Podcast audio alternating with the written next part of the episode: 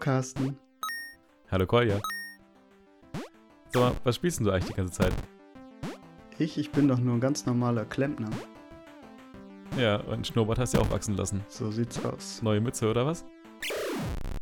Heute wollen wir uns dem Genre Jump and Run widmen. Ich würde sagen, wir fangen gleich mit dem Trivia-Fact an. Nämlich Jump and Run ist nur eine deutsche Bezeichnung für das Genre. Im englischsprachigen Bereich findet man das Genre eher unter Plattformer-Games. Und Plattform beschreibt das Ganze ja eigentlich schon ganz gut. Wir sind in einer Welt voller Blöcke und Schluchten und meistens springen wir von Block zu Block, von Plattform zu Plattform. Genau, Beispiele dafür sind einmal die Spiele, die wir selber gemacht haben, Portal Dogs und Somuel, aber natürlich auch die bekanntesten Vertreter Super Mario, Commander Keen, Sonic the Hedgehog, Jazzjack Rabbit und natürlich noch viele mehr, die wir jetzt nicht alle aufzählen können. Vielleicht aber nachher noch kommen, sowas wie Rayman. Ja, genau. Wir wollen uns heute darauf beschränken, über die 2D-Vertreter zu sprechen. Das heißt, 3D-Plattformer behandeln wir heute nicht. Aber ich denke auch, dass die 2D-Plattformer durchaus eine Menge Potenzial bieten, um darüber zu sprechen. Wie fing denn das Ganze an? Die ersten 2D-Plattformer hatten eine ganz wesentliche Einschränkung und zwar war da das Level nur so groß, wie der Bildschirm groß ist. Das heißt, man hatte eine statische Kamera und die Spielfigur hat sich innerhalb des Bildschirms bewegt. Ein bekanntes Beispiel dafür ist das Arcade-Game Donkey Kong, was quasi der Grundstein war für die ganzen Donkey Kong-Spiele, die danach noch folgten. Auch der Grundstein des Genres so ein bisschen. Ja, genau. Und das Genre wurde natürlich weiterentwickelt, maßgeblich auch von Nintendo, sodass irgendwann Spiele entwickelt wurden, die eine größere Welt hatten, wo die Kamera der Spielfigur durch diese Welt gefolgt ist, dass die Spielfigur sich meistens in der Mitte des Bildschirms befindet und die Kamera sozusagen dem Spieler durch die Welt folgt. Und nachdem Nintendo sowas vorgelegt hatte auf den Konsolen und der PC dazu eigentlich nicht in der Lage war, ist dann als prominenter Vertreter einer der ersten, der es geschafft hat, sozusagen einen scrollenden Plattformer auf dem PC umzusetzen, It Software gewesen, wo John Carmack hauptsächlich dafür verantwortlich war, sozusagen das umzusetzen und das erste Commander Keen auch ein wie Mario scrollendes Plattform-Game auf dem PC war. Du sag mal, wenn wir jetzt einen Plattformer entwickeln wollen, wie, wie fangen wir denn da an? Wir haben jetzt eine Spielfigur, was macht die? Ja, also ich finde immer, dass es am wichtigsten ist, so ein bisschen das Feeling für den Spieler rauszuarbeiten. Also, wie läuft die Figur, wie springt die Figur?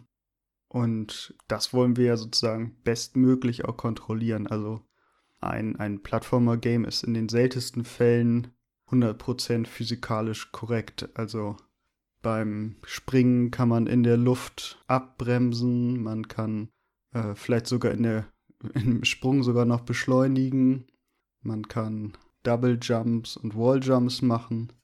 Sachen, die sozusagen physikalisch gar nicht möglich sind. Genau, da geht halt Spielspaß einfach vor Sinnhaftigkeit. Genau. Es gibt auf alle Fälle auch gute Dokumentationen wie die klassischen Marios, was da wirklich alles berechnet, physikalisch gefaked wurde, um diese Physik des klassischen Marios in das Spiel zu bringen. Ist auf alle Fälle sehenswert. Genau, wir können ja einfach mal mit dem Laufen anfangen. Wenn wir jetzt so eine Spielfigur laufen lassen wollen, gibt es ja die Möglichkeit, oder der naive Ansatz wäre vielleicht, einfach zu sagen, wenn ich die ähm, Rechtstaste gedrückt habe oder meinetwegen das, das Steuerkreuz nach rechts gedrückt habe, dann ist einfach die Geschwindigkeit, maximale Geschwindigkeit und der Spieler läuft los. Das ähm, ist, denke ich, das Erste, was man anfangs implementiert, wenn man einen Prototypen baut. Aber um ein gutes Gefühl sozusagen zu erzeugen, ja, um das Ganze nicht so abrupt und ein bisschen flüssiger zu machen, äh, wird es oft gemacht, dass der Spieler beschleunigt, wie quasi auch ein Auto beschleunigen würde. Das heißt, dass die Geschwindigkeit sich langsam steigert und auch beim Bremsen sozusagen oder beim Stehenbleiben die Figur noch ein Stückchen weiterläuft und dann erst abstoppt. Das richtig auszubalancieren ist, glaube ich, eine große Herausforderung, weil man im Endeffekt das so weich wie möglich haben möchte, andererseits aber auch so präzise wie möglich die Spielfigur steuern möchte. Und gerade wenn es sich um ein Spiel handelt, in dem viel gesprungen wird, dass man präzise eine Plattform treffen möchte, ist es natürlich wichtig, dass man gut einschätzen kann, wo die Figur landet und ähm, nicht dann sozusagen noch ja, 30 Pixel bremsfähig mit einberechnen muss. Deswegen ist es auch so wie so ein Boot vielleicht, dass man sozusagen, man bremst, indem man in die andere Richtung fährt. Also man bremst, indem man nach in die Gegenrichtung drückt. Das kommt im Endeffekt natürlich auch immer auf die Spielfigur drauf an, was jetzt gerade sinnvoll ist. Also bei Sonic the Hedgehog ist es natürlich so, dass der wahnsinnig Geschwindigkeit aufnimmt und da so ein Abbremsen, denke ich, auch irgendwo sinnvoll erscheint. Und wie gesagt, es kommt halt darauf an, was, was sozusagen die Spielfigur ausdrücken soll, was das Wesentliche sozusagen von diesem Charakter ist. Ja. Genau. Aber gut, jetzt können wir nach rechts laufen, aber so haben wir ja noch keinen Jump and Run. Wir haben jetzt bisher nur Run. Wir haben nur einen Run, dann müssen wir jetzt gucken, dass man jumpen kann. Also einfach A drücken, oder? A drücken und gucken, was passiert. Was machen wir? Um springen zu können, braucht man Schwerkraft. Das heißt, im Endeffekt muss man erstmal feststellen, kollidiert die Spielfigur mit irgendwas? Im Idealfall steht sie auf irgendwas drauf und wir müssen nichts machen.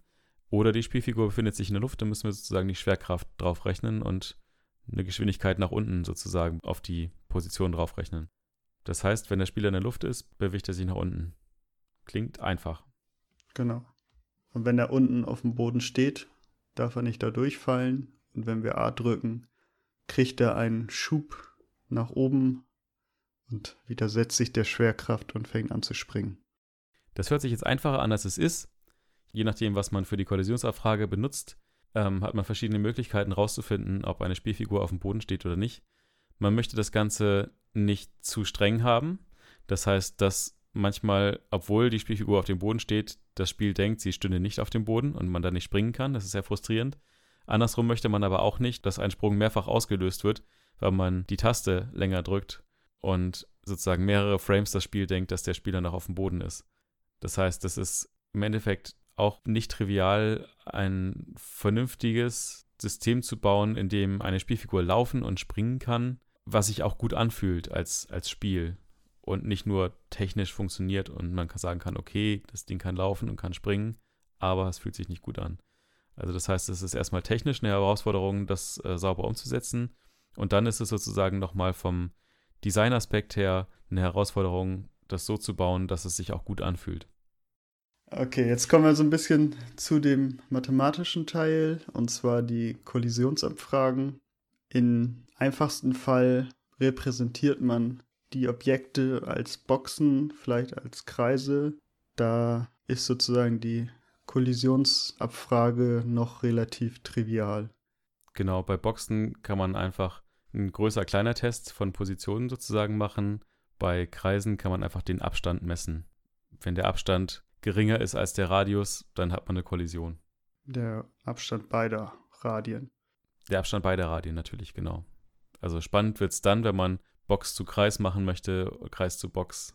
Wenn man da mischt, wird es natürlich dann spannend. Aber wenn man den Luxus hat, dass man alles durch Kreise zum Beispiel oder alles durch Boxen darstellen kann, dann ist das natürlich eine sehr schön einfache Methode, die man auch selber implementieren kann. Wenn man komplexere Sachen haben möchte, wie verschiedene Polygone, die miteinander kollidieren können, dann macht es natürlich Sinn, irgendwas zu benutzen, was das schon kann, wie zum Beispiel eine Physik-Engine wie Box 2D oder Chipmunk oder irgendwas in der Art. Genau. Dann muss man sich trotzdem dann überlegen, ob man diese Engine auch für die Gravitation und die Sprungberechnung benutzen möchte oder ob man dort dann nicht physikalische Modelle sich selber ausdenken möchte und diese Physik-Engine nur zur Kollisionsabfrage benutzen möchte. Die Gefahr besteht natürlich, dass wenn man zum Beispiel Box 2D benutzt und auch die empfohlenen Standardeinstellungen benutzt, die jetzt in Anführungszeichen realistisch sind, dass es sich halt alles anfühlt wie so ein Physikplattformer. Ne? Also es gibt ja so ein Untergenre sozusagen der Physikplattformer, wo eigentlich Hauptgegenstand des Spiels ist, ja, durch Ausnutzen der physikalischen Eigenschaften irgendein Ziel zu erreichen. Ich denke da gerade an diese ganzen Simulationen mit Autos und Fahrrädern, die irgendwie einen Berg runterfahren und man irgendwie wieder hoch muss und so. Da gab es eine Zeit lang auch mal sehr viele Flash-Spiele in die Richtung. It's basically a game. Also nur weil so ein paar Sachen durch die Gegend fallen, ist es, kann es auch, auch schon wieder Spaß machen, damit zu interagieren. Genau, aber wenn man jetzt einen Plattformer entwickeln möchte, dessen Schwerpunkt nicht Physik ist, sollte man sich überlegen, ob man physikalisch richtige, in Anführungszeichen, Simulationen sich mit in das Spiel holt oder ob man sozusagen die Kollisionsabfrage nimmt, weil die gibt es relativ günstig, also performancemäßig relativ günstig durch diese Physik-Engines und dann aber sein eigenes Modell drüber macht, was sozusagen physikalisch weniger Sinn macht, aber im Spiel mehr Spaß macht. Genau. In Portal Dogs haben wir zum Beispiel Box 2D verwendet und auch Box 2D verwendet, damit die Hunde springen. Das haben wir dort benutzt und nicht selber implementiert, weil wir ja relativ viele Charaktere immer auf dem Bildschirm haben. Oder also nicht nur einen Charakter spielen und da dann. Da im Endeffekt sozusagen ähm, es nicht auf den einzelnen Hund ankommt, sondern auf die Horde an Hunden dann. Genau, also es ist am wichtigsten, dass am Schluss einer überlebt und das in diesem Fall halt der König. Aber bis jetzt haben wir halt eigentlich ja nur ein Donkey Kong-Spiel. Also wir können uns bewegen nach rechts und links und wir können springen, aber sozusagen die Welt bewegt sich gar nicht. Also wenn wir am Rand des Bildschirms sind, würden wir da rauslaufen. Was brauchen wir denn jetzt noch, um das Level größer machen zu können als ein Bildschirm? Wir müssen die Kamera bewegen. Also machen wir einfach eine Kamera, die sich mit dem Spieler durch die Welt bewegt. Genau. Oder gibt es da auch bessere Techniken, das zu realisieren? Auch da ist es wieder wie beim Laufen. Man kann die Kamera einfach immer, wenn der Spieler sich bewegt, auch mitbewegen. Das kann aber unter Umständen sehr unruhig wirken. Und gerade wenn viel Detail im Hintergrund ist, kann vielleicht auch dann der Spielerin oder dem Spieler schwindlig werden, wenn da sich Sachen sehr schnell bewegen, weil dann insgesamt im ganzen Bild sehr viel Bewegung ist, weil sagen bei jedem Pixel, den sich die Spielfigur bewegt, sich der ganze Bildschirm um einen Pixel bewegt. Und was da sozusagen auch ein guter Stil ist, wenn man eine Region definiert in der Mitte des Bildschirms, in der sich die Spielfigur bewegen kann, ohne dass die Kamera mitscrollt. Und wenn die Spielfigur diese Region verlässt, dann scrollt sozusagen dieses Spiel mit. Und ich habe da erst gar nicht drüber nachgedacht, bis ich auf einen Artikel gestoßen bin, in dem das beschrieben wurde. Den können wir auch gerne nochmal verlinken. Aber es machen tatsächlich sehr, sehr viele Spiele so. Und ich glaube schon, dass es eine gute Sache ist, das so zu machen, weil man dadurch eben ja diesen Schwindelfaktor ein bisschen reduziert. Also was ich aus Erfahrung sagen kann, dass in unserer ersten Entwicklungsversion von Portal Dogs die Kamera weil wir es noch nicht implementiert hatten, fest an den König sozusagen gekoppelt war. Und ganz schlimm ist, wenn man dann beim Springen auch die Kamera so mit nach oben zieht. Das sind dann sehr schnelle Bewegungen und man kann sich überhaupt nicht konzentrieren auf das Landen mit dem Spieler, sondern es bewegt sich auf einmal alles und also das Springen muss entkoppelt sein von der Kamera und es ist sehr angenehm, wenn man in einem bestimmten Bildschirmbereich rechts und links laufen kann, ohne dass jeweils die Kamera sich mitbewegt. Erst wenn man zu nah am Rand rechts oder links ist, dass dann weitergeschoben wird. Genau, ein weiterer Aspekt wäre noch, ähm, gerade wenn wir jetzt von Portal Docs oder Somniel sprechen, dass eventuell die Kamera auch raus- oder reinzoomen kann, je nachdem, was jetzt gerade wichtig ist. Ne? Also bei Somniel, weiß ich, war das so, dass wir da ja auch gezoomt haben, je nachdem, wie viele Samuels man jetzt gerade gesteuert hat. Und wenn man jetzt einen riesen Haufen hatte, die sich auch weit auseinander bewegt haben, hat die Kamera rausgezoomt, dass man noch alle sehen konnte. Bei Portal Dogs meine ich, ist das ja nicht so. Da schlafen die Hunde ja meine ich wieder ein, wenn sie zu weit vom König entfernt sind. Ne? Genau, also wir haben uns da auf eine maximale Entfernung festgelegt, weil bei Sommiel hattest, wenn du einen Sommel hast, der irgendwie einfach irgendwo festhing und alle anderen sind weitergelaufen, dann zoomte das bis raus, bis sozusagen ein Sommel nur noch ein Pixel ist und man gar nichts mehr gesehen hat. Und da wir bei Portal Dogs darauf geachtet haben, dass es halt auch auf dem Handy gut spielbar ist, hatten wir halt den Ansporn, dass die Hunde nicht zu klein werden, wenn man rauszoomt. Und da wir dann ja das Konzept des Königs eingeführt haben, konnte man sagen, wer zu weit weg ist vom König, der geht wieder in diesen schlafenden Status und ist dann nicht mehr in dieser Kameraberechnung mit drinne und dann zoomt die Kamera wieder auf den König. Wo wir schon gerade bei Game Design sind, jetzt haben wir die Grundfähigkeiten von so einem Jump'n'Run haben wir eingebaut. Das heißt, wir können laufen, wir können springen, wir können fallen, die Kamera folgt uns durch die Welt. Jetzt können wir ja die Welt füllen mit Sachen. Da erinnere ich mich auch daran, dass wir das bei Somuel mit sehr viel Eifer gemacht haben und immer neue Features eingebaut haben, die hauptsächlich eigentlich genau auf dem basieren, was wir da gerade implementiert haben und sozusagen, ja, das Konzept Springen, das Konzept Laufen einfach ein bisschen verdrehen, ein bisschen die Parameter ändern in, an verschiedenen Stellen. Und das sind dann so schöne Sachen wie äh, Schleim zum Beispiel, dass man auf Schleim langsamer laufen kann nur. Oder Eis, dass sozusagen der Bremsweg einfach länger wird, wenn wir jetzt gerade davon sprechen, wie Figuren beschleunigen. Ja, oder Laufbänder. Die immer beschleunigen. Aber man kann halt auch eine Wasserwelt einführen, wo dann sich die komplette Physik vielleicht sogar nochmal ändert. Also am gängigsten ist, dass man mit Springen nach oben schwimmt und langsam nach unten absinkt. Genau, hatten wir noch Trampoline. Trampoline befördern den Spieler weiter nach oben, als er normal springen könnte. Was auch wieder nur das Konzept Springen ist, halt einfach mit anderen Parametern in dem Fall, wenn man mit einem Trampolin kollidiert. Auch da gibt es halt verschiedene Möglichkeiten, das umzusetzen. Also entweder ein Spieler wird immer von einem Trampolin mit einer konstanten Kraft nach oben befördert, oder man macht es so, wie wir das bei Somiel gemacht haben. Je weiter die Entfernung ist, aus der der Spieler auf das Trampolin aufkommt, desto höher wird der Spieler auch befördert. Natürlich bis zu einem maximalen Grad, um das Spiel nicht exploiten zu können. Aber das sozusagen, ja, der Effekt, den man bei einem wirklichen Trampolin auch hat, wenn man viel Geschwindigkeit ins Trampolin reinspringt, kommt man auch mit viel Geschwindigkeit wieder raus. Ja, genau, danke.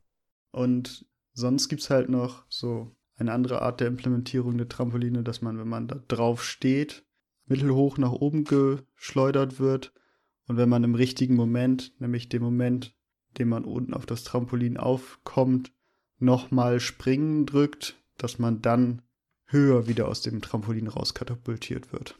Bei Commander Keen gab es zum Beispiel auch diesen Pogo-Stick, mit dem man höher springen konnte. Da brauchte man dann kein Trampolin für. Aber im Endeffekt war das dann auch sozusagen nochmal mit dieser Mechanik springen, einfach mal spielen und einfach ein zusätzliches Item. Genau, ist ein mobiles Trampolin. Genau. Ja, was wir dann bei Somiel noch gemacht haben, ist so ein bisschen bei anderen Spielen geguckt, was kann man so klauen. Damals war Portal ganz neu oder relativ neu und haben gesagt, Mensch, Portale, das können wir auch, weil in 2D ist es ja noch einfacher. Und das heißt, wir haben Portale gebaut, wo man Spielfiguren von einer Position zur anderen Position befördern kann. Auch da gilt wie im Originalspiel Portal die Geschwindigkeit, mit der man reingeht und auch die Richtung, mit der man reingeht, ist die Richtung, wie man rauskommt. Und man kann halt mit der Schwerkraft spielen und kann sagen, es gibt Spielfiguren, die leichter sind. Ich weiß, dass wir ursprünglich eine Spielfigur hatten, die Somiella, die hatte so einen Rock an und eigentlich hatten wir das so geplant, dass sie ganz normal hochspringt, aber sehr langsam runterfällt. Als Übergangslösung hatten wir es dann so gemacht, dass sie einfach sehr leicht ist und dementsprechend ist sie sehr langsam hochgesprungen und auch sehr langsam wieder gefallen. Und wir haben es, glaube ich, bis zum Release gar nicht mehr geändert. Ja, aber wir haben es halt noch ein bisschen schöner animiert, dass beim Runterfallen dann der, der Rock sie sozusagen so ein bisschen trägt. Genau, wie so ein Fallschirm. Dass man so ein bisschen den, bisschen den Effekt bekommt. Und naja, was darf in einem Spiel nicht fehlen? Jedes Spiel hat Kisten und auch in Jump'n'Runs kann man Kisten einbauen, Kisten rumschieben, um von dort wieder höher zu springen oder Kisten, die man zerstören kann. Also Kisten ist einfach der Game Designers Liebling. Einfach, quadratisch. Oder der böse Zwilling, explodierende Fässer. Auch immer gerne genommen. Eng verwandt mit den Kisten. Gut, aber wäre ja irgendwie langweilig, wenn wir den ganzen Tag durch eine super lustige Spielwelt hüpfen und es aber keine Gefahren gibt in dieser Welt, oder? Also man muss ja immer einen kleinen Konflikt haben in der Welt. Klar. No risk, no fun. Wer hoch hüpft, der kann halt auch tief fallen. Also als allererstes fallen einem halt irgendwie Abgründe ein, die man macht, indem man die Kästen, auf denen man hin und her hüpft, äh, weiter auseinander bringt. Und wenn man den Sprung falsch setzt, fällt man ins Unendliche und muss wieder vorne anfangen. Ja, oder man hat einfach stationäre Hindernisse, die einem einfach wehtun, wenn man sie berührt. Also Stacheln, Feuer, Lava, Säure, Teer, was auch immer einem einfällt. Ja, oder man baut ganz einfach Monster ins Spiel ein.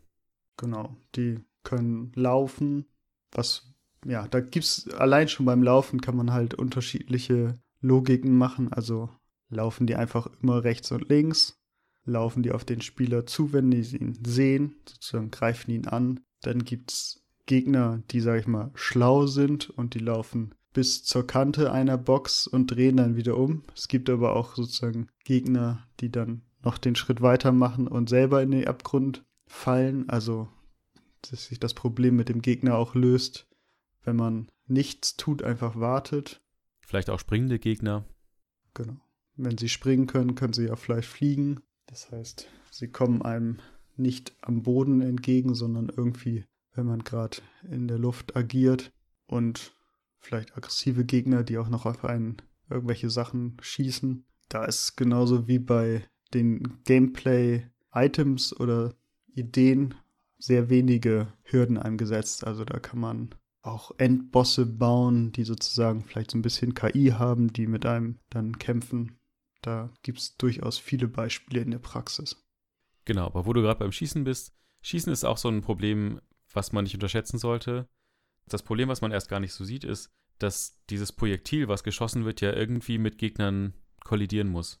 Das heißt, naive Implementierung wäre wieder, ich mache einfach ein neues Objekt vor dem Spieler, gebe dem eine Kollisionsbox und sage, wenn du irgendwas triffst, zieh dem einfach 10 HP ab. Und das kann man so machen. Im Idealfall sollte das Projektil dann auch verschwinden. Äh, vielleicht eine kleine Explosionsanimation anzeigen.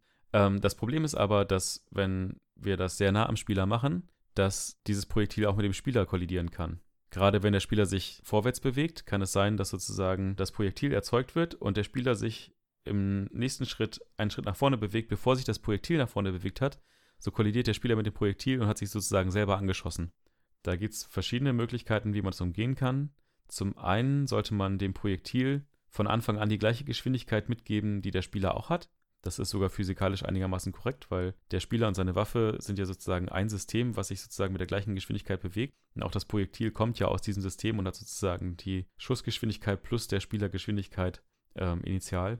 Was man aber auch machen sollte, ist sozusagen dafür zu sorgen, dass egal in welche Richtung sich der Spieler gerade bewegt, dass das Projektil nicht mit dem Spieler selber kollidieren kann. Das heißt, man könnte entweder das Projektil weit genug wegspawnen, was unter Umständen hässlich aussehen würde, oder man könnte in der Physik-Engine, wo die Kollisionsabfrage besteht, eine Maske definieren, dass Projektile nicht mit dem Spieler kollidieren können. Oder wenn die Physik-Engine das nicht hergibt, bei der Kollisionsabfrage einfach dann sozusagen ja, einen Return zu machen, auszusteigen aus dem Code und zu sagen, nein, diese Kollision ignorieren wir jetzt. Und wenn wir jetzt Projektile haben, die auf Gegner fliegen, dann muss halt auch sozusagen eine Kollision zwischen uns und Gegnern irgendwie abgefragt werden. Also wir möchten sterben können wenn, oder verletzt werden können, wenn wir mit Gegnern interagieren. Ja, in der primitiven Form ist es meistens so, dass wenn wir gegen die Gegner von vorne oder hinten laufen, fügen sie uns Schaden zu und irgendjemand hat mal erfunden, dass man auf Gegner raufspringen kann und dann dem Gegner selber Schaden zufügt. Ein sehr gängiges äh, ja, Mechanik in diesen Jump'n'Run-Spielen. Außer natürlich der Gegner zeigt sehr eindeutig mit irgendwelchen Stacheln auf seinem Rücken, dass hier jetzt nicht drauf gesprungen werden darf. Auch das zu implementieren, ähm, da gibt es nicht einen Weg, das zu machen. Man könnte verschiedene Hitboxen machen für die Gegner, also dass der Kopf von dem Gegner und der Körper von dem Gegner verschiedene Hitboxen haben. Man könnte auch ähm, von dem Spieler verschiedene Hitboxen machen für die Füße und für den Rest des Körpers und dann sozusagen entscheiden, berühren meine Füße den Kopf von dem anderen. Man könnte auch bei der Kollision die vertikale Geschwindigkeit berücksichtigen. Das heißt, bewegt sich die Spielfigur gerade nach unten, dann wird das sozusagen als Treffer gewertet. Bewege ich mich hauptsächlich zur Seite oder nach oben, dann werde ich vielleicht selber verletzt von dem Gegner. Ja, auch, den, auch die Spielfigur verletzen bei Berührung ist auch eine spannende Frage. Es gibt Spiele, bei denen ist der Spieler sofort tot bei einer Berührung. Das ist dann auch relativ einfach zu implementieren weil man in dem Fall nach einer Berührung sofort sämtlichen Kollisionscode ausschalten kann und sagen kann, alles klar, Level ist zu Ende, bitte starte nochmal. Wenn wir aber die Mechanik haben, dass ein Spieler so eine Lebensleiste hat oder so kleine Herzchen, die man verlieren kann, dann ähm, ist es ja so, dass der Spieler sozusagen im Gegner steht, also es besteht eine Kollision und das wird nächsten Frame auch noch so sein. Das heißt, im Endeffekt werden uns diese Herzen nichts nützen, wenn wir nichts dagegen tun, weil innerhalb von dem Bruchteil einer Sekunde zum Beispiel sechs Herzen aufgebraucht sind, weil wir unser Spiel im Idealfall mit 60 Frames in der Sekunde berechnen. Das heißt, 60 Mal in der Sekunde wird diese Kollisionsabfrage durchgeführt. Und das heißt, ja, nach, ein, nach sechs Sechzigstel, also einem Zehntel, genau, nach einer Zehntelsekunde sind sozusagen alle unsere Herzen aufgebraucht und wir sind auch sofort tot. Und das ist ja nicht Sinn und Zweck der Sache. Das heißt, wir müssen entweder einführen, dass wenn der Spieler verletzt ist, dass er so ein bisschen aufflackert, so wird das meistens dargestellt, und dann für kurze Zeit unbesiegbar ist, um Zeit zu haben, von diesem Gegner wegzulaufen. Und manchmal ist es auch so, dass die Spielfigur von diesem Gegner dann weggestoßen wird. Ruft dann irgendwie Au und dann wird der Spieler irgendwie weggeschleudert. Dass sozusagen diese Kollision nicht mehr besteht. Oft ist es auch eine Kombination aus beiden sozusagen. Genau. Ein sehr extremes Beispiel für ein Spiel mit Lebensanzeige ist, glaube ich, Kirby. Ein Spiel, wo man gefühlt unsterblich ist und zur Not irgendwie auch fast unendlich lange durch das Level fliegen kann. Ähm, also ein Spiel, was sehr einsteigerfreundlich ist. Also ich habe es auf alle Fälle als, als sehr einfach in Erinnerung. Ähm, ja, Kirby war auch sehr einfach. Also es war das erste Spiel, was ich tatsächlich von Anfang bis Ende durchgespielt habe. Gut. Und jetzt wissen wir, wie man ein Jump-and-Run-Spiel programmiert. Jetzt brauchen wir noch ein cooles Tool, um damit eine Spielwelt zu bauen. Am einfachsten könnte man das sozusagen machen, indem man die Welt in quadratische Teile zerlegt und unterschiedliche Teile für Boden und Hintergrund und Verzierung macht und einfach Quadrate aneinander puzzelt, um eine Spielwelt zu bauen. Das macht die Kollisionsabfrage auch sehr einfach, weil es sind ja alles Quadrate. Genau.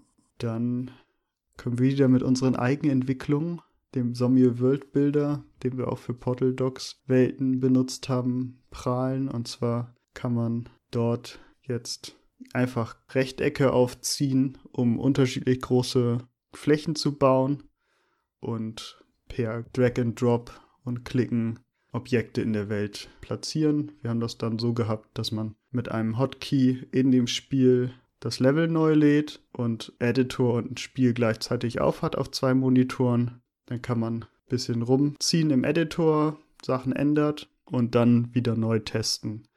Da hatten wir zwei Modi, also einmal das Level neu laden, ohne dass man wieder von vorne anfängt. Das heißt, um einen herum wird die Welt neu geladen und der andere Modi ist das komplette Level von vorne anfangen. Das braucht man, wenn man bestimmte Türenkombinationen oder Rätsel testen möchte, die dann einmal im Kompletten gespielt werden müssen. Genau, im Endeffekt war dieser Sommel World Builder so eine Mischung aus teilbasiert und so frei schwebenden Sprites, weil die Gegner und ähm, auch andere ja, Environment-Teile konnte man freisetzen und diese Blöcke sind im Endeffekt, also die man aufziehen kann, gekachelt. Ne? Also außenrum sind halt irgendwie Blöcke und in der Mitte wird eine Textur gekachelt, um sozusagen diesen Block zu füllen. Das war in Sommiel so. Das haben wir ja weiterentwickelt in Portal Docs und da sind wirklich, kann man pixelgenau Größe der Flächen ändern. Zu der Version, die wir in Sommiel benutzt haben, gibt es tatsächlich auch noch ein YouTube-Video, wo ich erkläre, wie das so funktioniert. Wenn man Interesse hat, kann man sich das mal angucken. Das war jetzt schon ein relativ guter Workflow, aber wenn man es eigentlich noch besser haben möchte, würde ich sagen, wäre es am besten, wenn man im Spiel gleich auch sozusagen in einen Editor-Modus wechseln kann.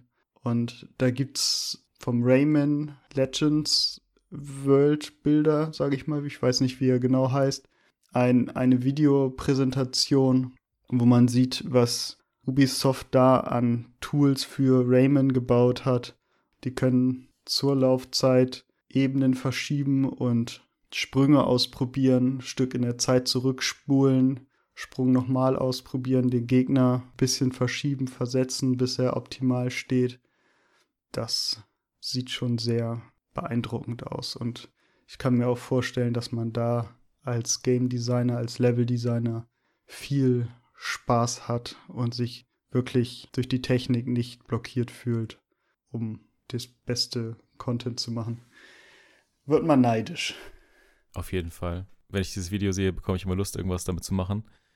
Das, was ja auch noch eine tolle Sache ist, ist, dass die diese Assets, die sie gebaut haben, so gebaut haben, dass sie ja skalieren. Ne? Das heißt, die können irgendwie einen Zaun aufziehen und dieser Zaun wird dann automatisch gekachelt aber halt nicht nur horizontal und vertikal, sondern er wird dann sozusagen, ja, wie so ein Polygonstreifen kann man dann zurechtziehen Und ich meine, dass wir das Video auch schon mal in unserer Tools-Folge verlinkt hatten, aber ich finde, das ist wirklich gut, da nochmal drauf zu verweisen. Ja. Das ist, glaube ich, echt so die Königsklasse. Ich glaube, so sollte man 2D-Plattformer machen. Das, das, sieht schon sehr cool aus.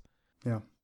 Ähm, genau. So ein bisschen in die Richtung geht halt auch von Unity 3D Engine der Ansatz, die 2D-Implementierung zu machen. Also dort hat man die Möglichkeit, in einer sehr geschwächten Form eine Art Rayman World Builder sich selber aufzubauen und 2D-Levels zu bauen, wo man ja auch Assets so verschieben kann, wie Carsten das gerade gesagt hat, also so polygonartig verzehren kann und ist das tatsächlich mittlerweile in Unity integriert? Also ich weiß noch von einem Tool, das hieß Fur2D. Das ist so ein, ja, es nennt sich, glaube ich, 2D-Terrain für Unity. Können wir auch gerne mal verlinken. Ich weiß nicht, gibt es da noch was anderes in Unity? Ähm, ich habe länger nicht mehr in dieses 2D Unity reingeguckt, aber ich glaube, das, was wir alles in Portal Docs gemacht haben, kann man da mittlerweile auch mitmachen ja, wie gesagt, also wenn man Unity benutzen möchte, gibt es da, glaube ich, ähm, ja, Sachen, um sowas in der Art bauen zu können. Und wenn man sich die Website von dem Hersteller anguckt, das sieht schon sehr gut aus. Also mir gefällt das zumindest. Ja. So, und jetzt kommt noch ein kleiner Geheimtipp, wie man auch noch über den Standard hinweg eine sehr gute Atmosphäre in einem Jump and Run aufbauen kann. Und zwar es fällt einem nicht auf beim Spielen und ist mir auch erst aufgefallen, nachdem er mich darauf hingewiesen hat, dass in Mario und ich glaube auch in Donkey Kong sich die ganze Welt, der Hintergrund, alles tanzt mit der Musik mit und reagiert auf Beatänderungen und alles ist so in einem Sync. Also das ist nochmal ein Level an Professionalität, die erst kommt, wenn man sich über 30, 40 Jahre mit Jump'n'Run-Spielen beschäftigt, so wie Nintendo das macht. Genau, also bei Nintendo war es, meine ich, zuerst bei New Super Mario Bros. auf der Wii, dass da so die Blumen im Takt mitschwingen.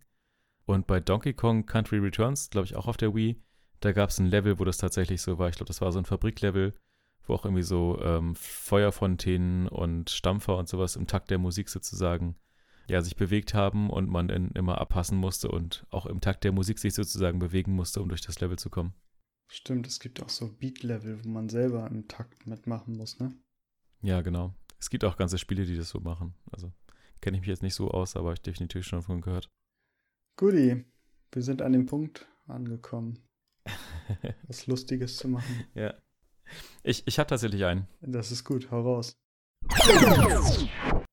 Was ist der Unterschied zwischen Windows und einem Fahrstuhl? Der Fahrstuhl installiert beim Runterfahren keine Updates. So, jetzt ist diese Folge auch schon rum. Wir freuen uns, wie immer, dass ihr zugehört habt. Und wir haben tatsächlich seit der letzten Folge auch ganz liebes Feedback von euch bekommen. Das ist total super, da hätten wir gerne noch mehr von. Schreibt uns, das ist ähm, eine super Belohnung für uns. Das könnt ihr über Twitter machen, über YouTube. Und alle anderen Kanäle, wie ihr uns erreichen könnt, findet ihr auf www.hobbyspieleentwicklerpodcast.de. Ciao!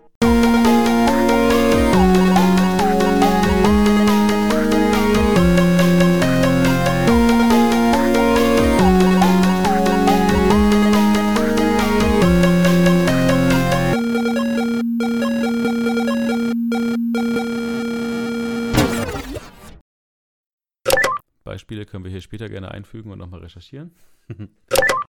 Auf Braid hätte man noch eingehen können. Aber das habe ich selber nicht gespielt, deswegen kann ich da nichts zu sagen. Ähm, ich schneide dann auch so, so Plattformer-Sounds dazwischen, ne? Ja, gerne. Das ist jetzt die Winterreifen auf dem Rasenmäher. Ne, den alten haben wir kaputt gefahren.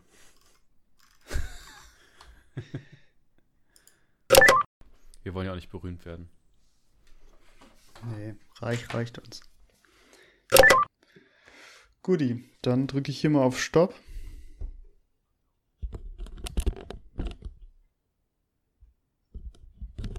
Hm. Nee, Quatsch.